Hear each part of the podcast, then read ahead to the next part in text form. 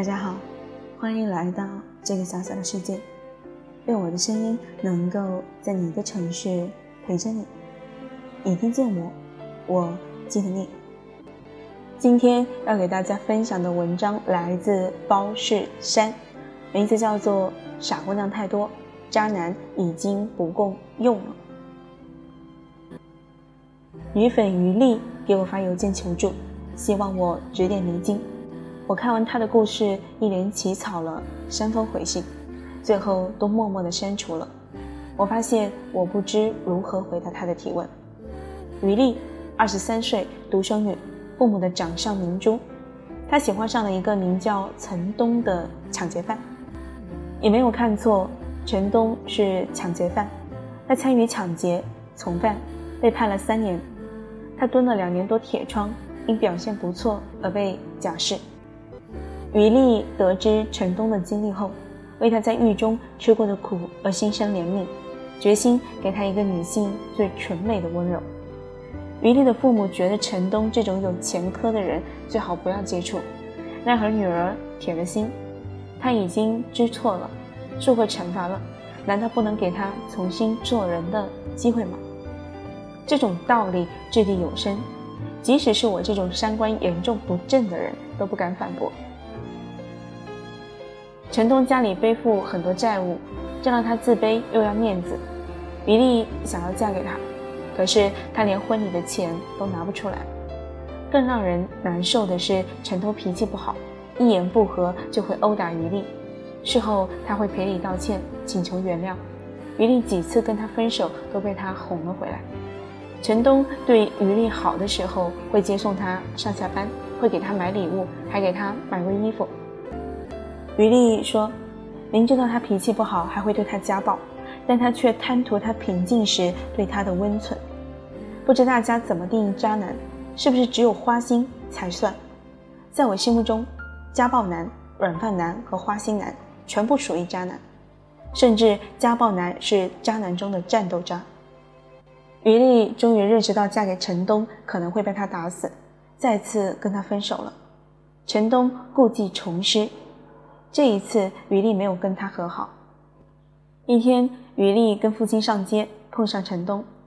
当时于丽身上穿的是陈东给她买的一套运动衣，陈东要求她脱下衣服还给他。于丽说等他回家了，换了衣服就还给他。陈东不肯，当即就要脱他的衣服。他扯断了他的衣袖，并扯下了他的胸衣。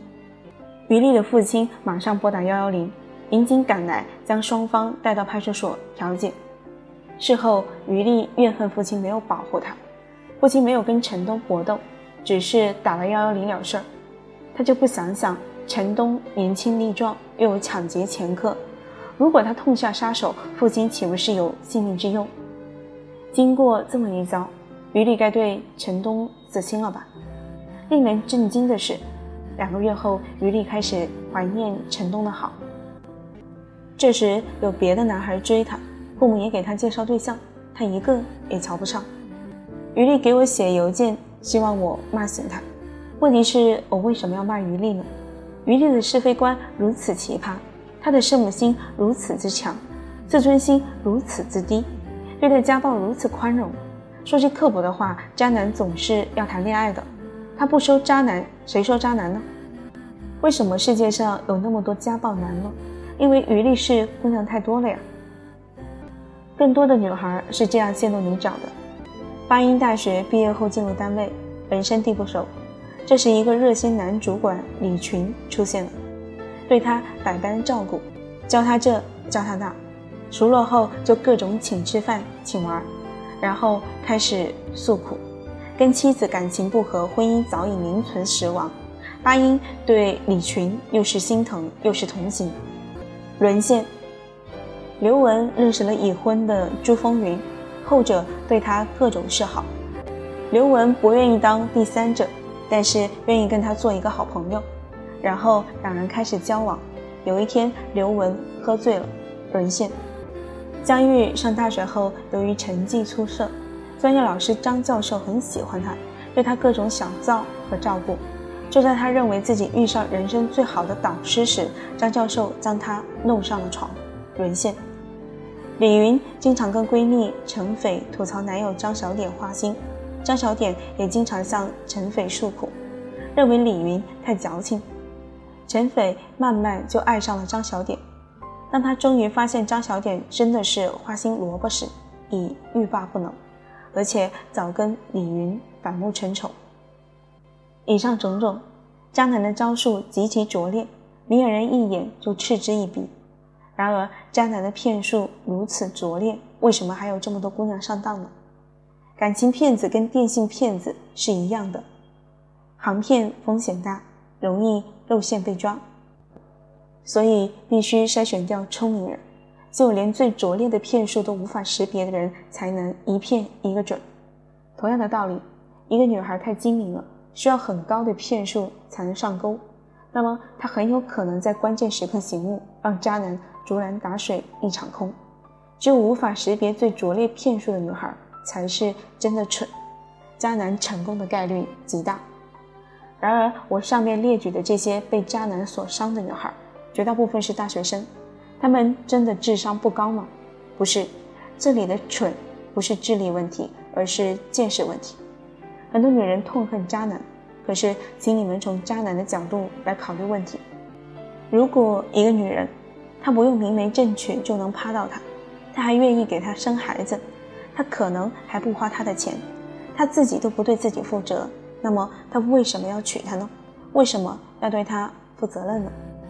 蠢女人太多。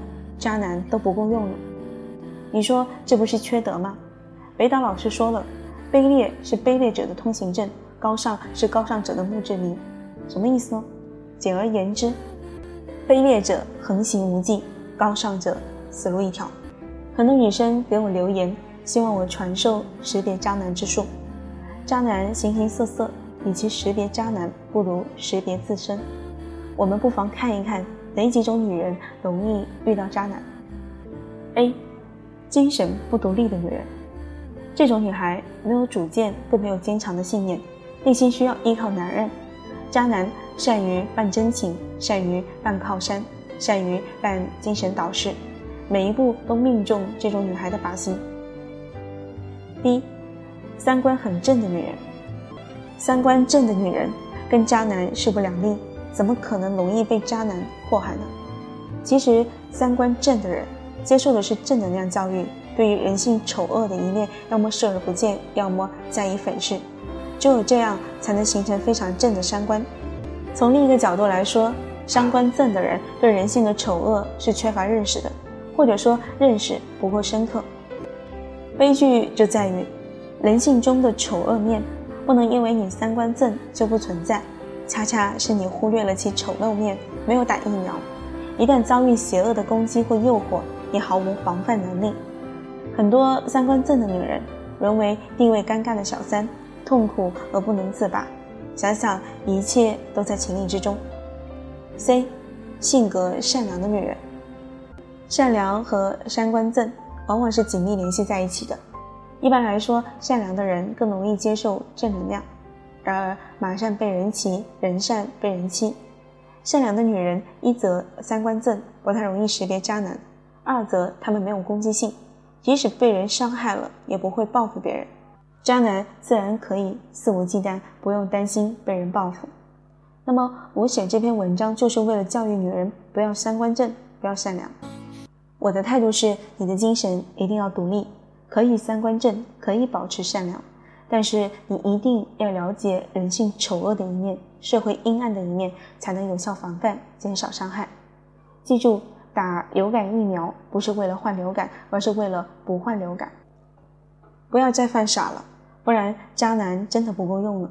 现在一个渣男往往会祸害多个女人，再这样下去，渣男们太累了，可怜可怜他们吧，让他们歇菜不是更好吗？好了。今天的文章就给大家分享到这里，最后感谢大家的收听，我们明晚再见。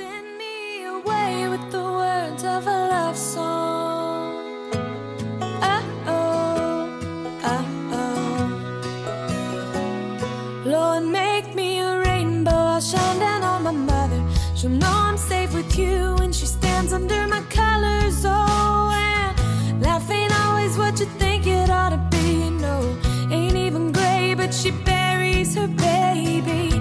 The sharp knife of a short life.